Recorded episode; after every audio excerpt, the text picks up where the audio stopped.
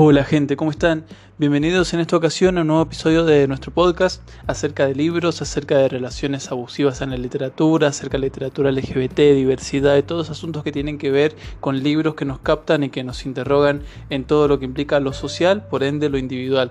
Así que, bueno, vamos a partir en esta ocasión con una nueva temática. Esta vez vamos a hablar de libros, pero no solo desde un punto de vista de la lectura, sino también desde la escritura, porque los lectores son quienes nos van a interrogar a nosotros los escritores y nosotros vamos a responder.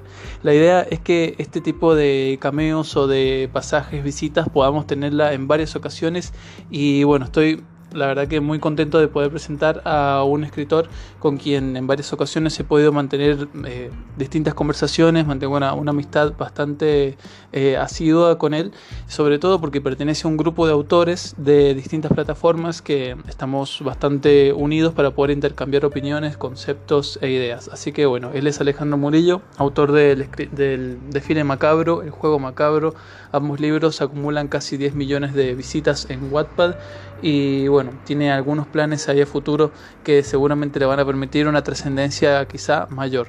Así que bueno, arranquemos con la primera pregunta que llegó de parte de una de nuestras lectoras más, más fieles y también una de nuestras oyentes más fieles dentro del podcast.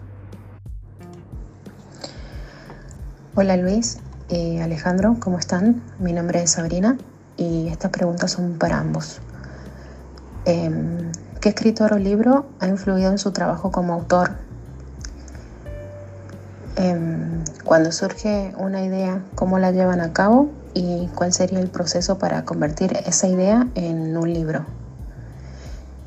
Y me gustaría saber también si tienen un proyecto olvidado que no han terminado y por qué no lo han terminado.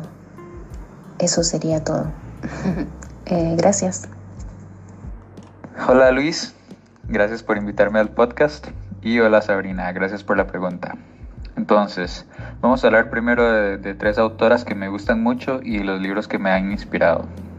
Primero que todo, Isabel Allende con La Casa de los Espíritus es uno de mis libros favoritos y de ahí me encanta el desarrollo de personajes secundarios. Luego Agatha Christie con Intriga en Bagdad. De este libro me encanta cómo ella maneja el misterio y el suspenso a través de toda la historia. Y de tercero, Mary Shelley con Frankenstein. De ahí me encanta el elemento del naturalismo que ella maneja. Eh, la segunda pregunta, ¿cómo llevar a cabo una idea? ¿Cómo hacerla un libro? Entonces, yo, eh, yo soy un escritor de brújula, lo que significa que voy eh, tramando los caminos conforme va avanzando la historia pero siempre tengo que tener eh, claro el final desde incluso antes de escribir el inicio de la historia. ¿Por qué? Porque ahí es donde vamos a llegar eventualmente y ese va a ser nuestro, nuestro foco. La tercera pregunta es... Bien, antes de pasar a la, a la tercera respuesta de la pregunta de Sabrina, quisiera anticipar que si bien hay algunos proyectos pendientes con Alejandro y con estos otros autores que les había mencionado al comienzo, eh, nada de lo que vayan a escuchar en este momento eh, es información con carácter oficial. Es decir, que no, Alejandro no va a dar ninguna noticia que hasta el momento no podamos dar ni difundir, pero sí va a haber más data al respecto. Así que bueno, ahora sí, escuchemos la respuesta de Alejandro acerca de la pregunta de Sabrina de cuál es el proyecto que teníamos nosotros dos junto con otros autores eh, ahí pendientes Sería, tengo proyectos sin terminar y por qué. Tengo pendiente editar La Piedra de la Vida y Choque de Universos, que son mis libros de fantasía y ciencia ficción. Eh, los dejé abandonados porque decidí darle más impulso a mis libros de misterio y suspenso, como El desfile y el juego macabro. Y también ahorita tengo en pausa el Hospital Psiquiátrico Lunesca, que gracias a la pandemia me se me ha acabado un poco la inspiración, pero estoy trabajando en ese. Bien, bien. Bueno, la respuesta de Alejandro fue respecto de sus obras en particular a nivel individual, con lo que él ha estado escribiendo y trabajando en este momento. Eh, creo que Sabrina específicamente se refería al trabajo que venimos llevando en conjunto, porque junto a otros autores como Jonas Cueta, eh, venimos difundiendo desde hace algún tiempo algo pendiente con Shibili y con Chatters, así que bueno, eso ya pronto, pronto ya lo van a descubrir, eh, más allá de los proyectos individuales de cada uno. Después, respecto de las otras dos preguntas que hacía sobre los autores que más nos han influido en el estilo de escritura y cómo llevar una idea al papel, o al papel o a la hoja en blanco, Em, en primer lugar, los autores que más me han influido, debo admitir que sí o sí la lectura de Becca Fitzpatrick, una escritora juvenil mm, con mucha trascendencia, sobre todo en mis épocas de, de puber. Em, cuando leí la saga de Hash Hash, creo que habré tenido unos 12 años, me dejó fascinado, me encantó y mm, es una, autora que, la recomiendo fervientemente. Otra autora que mencionó Alejandro es Isabel Allende, es una autora que me instruyó mucho en literatura erótica cuando empecé a leer literatura erótica en su momento y también quisiera destacar el trabajo de Claudia Piñeiro, una autora argentina con una impronta y un reclamo social fuerte en la ficción que escribe que me parece fundamental para poder trabajar. Y después, eh, sobre la otra pregunta de para llevar una idea a la hoja en blanco, en teoría, en puntos de, de comparación, en mi caso, más que un asunto técnico, antes de ver si eh, recursos de escritura y demás, lo primero que yo tengo en consideración es si la idea que tengo realmente me va a comprometer y me va a inspirar para poder querer avanzarla y por otro lado si es una idea que responde a índices de mercado, es decir, que los lectores van a quererla consumir, porque muchas veces que a los lectores no les interese una, una historia que yo les propongo es un principal motivo por el cual yo después la abandono. Así que bueno, eso en respuesta a las primeras preguntitas. Vamos con otras. ¿Consideras que hay diferencias entre el público lector de Wattpad y el público lector de Booknet? De Booknet me encantan las condecoraciones que le pueden dar a los autores. Estos son como pequeños regalos monetarios para mostrar el apoyo. Eh, también se pueden dar códigos para leer una historia eh, le puedes regalar códigos a algún amigo y así. Eso en Wattpad todavía no se puede, espero que se implemente alguna vez. Y, de Wattpad mi, mi cosa favorita es que se puede comentar por párrafo. Eso es súper valioso para nosotros autores porque podemos ir viendo cómo reaccionan los lectores ante cada situación que va pasando en la novela. Eso sería lo que incluiría en una sola aplicación. Bien. Em, este asunto de Booknet versus Wattpad es algo que lo vamos a trabajar más adelante, específicamente eh, respecto a esta pregunta de Rosemary, con otros dos autores que eh, en especial trabajan muy fuerte. Por un lado, Caro James, que es una autora de Booknet, y por otro lado, con otro autor que trabaja muy fuerte, Wattpad, quien es Jonas Cueta. Así que mi respuesta, en mi opinión, la voy a dejar para poder trabajar ese punto un poquito más adelante. Y aquí vamos con una de mis preguntas favoritas, favoritas que hicieron respecto de los personajes en los libros que, mueren. Hola, ¿los personajes que mueren en los libros son elegidos con anticipación o a medida que avanza la historia decides quitarle la vida? Hola. Bien, eh, es es súper interesante esa, esa pregunta y en esta ocasión ya en un ratito le cedo la palabra a Alejandro, pero no quería dejar de mencionar que en mi caso siempre es planificado el destino de un personaje, pero a veces los personajes hacen y deshacen y uno eh, no lo puede evitar. Veamos qué responde Alejandro. Hola, eh, bueno, en mi caso todas las muertes, bueno, y creo que en todos los libros debe ser así, todas las muertes deben pasar por una razón, ya sea para desarrollo de la historia, para demostrar un punto importante, etc. En mi caso personal, todas las muertes están planeadas desde, desde el inicio de la historia. Bueno, tal vez una que otra fue por gusto, pero, pero sí. Bien, bien. Bueno, tal cual menciona Alejandro, es importante la planificación previa del, libro y de la historia. Eh, quisiera mencionar en particular en el final de la saga Malos, cuando uno de los personajes principales muere. Eh, yo tenía planificado que pudieran morir uno de los personajes principales anteriormente para poder generar impacto en el lector, pero también porque mm, habían eh, conflictos que se estaban uniendo y que implicaba que alguno de los personajes tuviera que sí o sí desaparecer para que la saga, la historia o todos estos conflictos que se desataron a medida que fue avanzando la historia pudiesen encontrar un mismo cauce y una misma resolución que bueno, esa muerte fue como un capitón necesario para, para poder incrementar un plot twist y a la vez coherencia. Ahora, esta es una pregunta en particular que hacen de, escritora a escritores. Em, una consulta en especial sobre em, recursos de escritura y estilo. Así que me parece fundamental si al otro lado hay algún escritor en proceso que, lo pueda tomar, lo pueda absorber y también, por supuesto, refutar u opinar. Saben que todo lo que son comentarios están completamente abiertos en estos, en estos podcasts.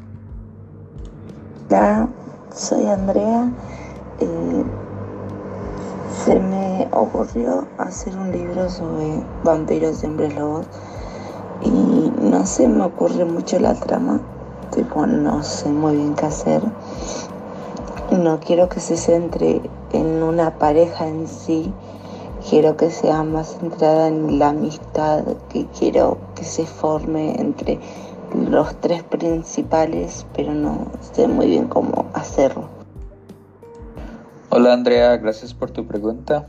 Eh, vamos a ver. Quieres hacer una historia de vampiros y hombres lobos. Sin embargo, no quieres que el romance sea el tema principal. Puedes hacer una fusión de, temáticas. De hecho, es, es algo que me encanta de la escritura, que con un tema de vampiros y hombres lobos podemos fusionarlo con romance, aventura, ciencia ficción, paranormal, eh, mm, no sé, hay muchos, muchos, muchos géneros que se pueden ir mezclando para que no sea el romance lo que, lo que predomina en la historia. Entonces te recomiendo ir investigando qué otros géneros existen y, y ver qué es lo que más te llama. Siempre te recomiendo escribir lo que más te llame la atención, lo que te gustaría ir leyendo y, lo que te apasiona. Entonces, y, si no quieres que haya romance del todo, pues no metes romance. si quieres que solo haya un poquito, puedes meter un poquito, pero tú eres la dueña del mundo, de tu historia. Entonces, muchos éxitos. Y muchas gracias a Luis por invitarme a este podcast. Lo disfruté mucho. Estas preguntas me hicieron pensar. Eh, gracias a todos por participar y espero que les haya gustado em, y hayan pasado un buen rato. Y espero que Luis me invite a otro podcast. A ver qué pasa. Eh, y pues nada. Eh, nos vemos. Chao. Bueno, muchas gracias Alejandro por haber participado. La verdad que también me parece súper fructífero poder contar con tu, tu opinión admito que hay un montón de preguntas que han hecho, sobre todo personas que han, que han enviado varias preguntas juntas y he tenido que omitirlas, ya sea porque han sido temas que ya se han trabajado anteriormente o que está estipulado que lo trabajemos a posteriori. Ya saben que si hay alguna temática en particular que quieran, quieran que repitamos, la pueden dejar siempre en los comentarios o enviar los mensajes. Ahora sí, vamos a la, a la última pregunta que hicieron. Si, sea, si es un tema paranormal, si es un tema de ciencia ficción, de ficción, de vampiros, no ficción, no importa cuál sea la temática de la historia que se quiera abordar, no pierdan de vista nunca la planificación. Sean escritores brújulas, sean escritores del tipo que sea, es muy importante una pequeña planificación, al menos que marque cuál es el inicio, cuál es el conflicto y un posible desenlace. Una, ya sea que quieran utilizar escaletas, utilicen un arco de tensión, utilicen lo que quieran usar, pero es importantísimo que ustedes tengan planificado en qué punto están y hacia dónde van a ir con la historia. Si no va a terminar siendo eh, algo sin un rumbo preciso, que en muchas ocasiones yo lo he vivido en tanto escritor. La falta de planificación como afecta al rendimiento de la historia y al propio rendimiento en tanto escritores. Así que bueno, esa es la opinión que podría dar al respecto y voy a añadir una pregunta que fue recibida posterior a que Alejandro pudiera enviar sus respuestas y en esta ocasión lo, lo voy a responder solamente yo. Hola, soy Jay mi pregunta es saber qué tan importante consideras que es tener la trama fija de la historia o la novela que vas a hacer.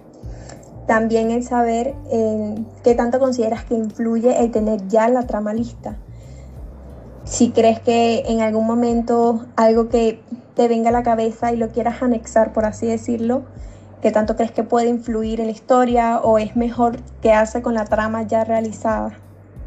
Gracias y bueno, saludos. Bien, eh, decidí añadir esta pregunta porque me parecía que estaba muy conectada con la anterior.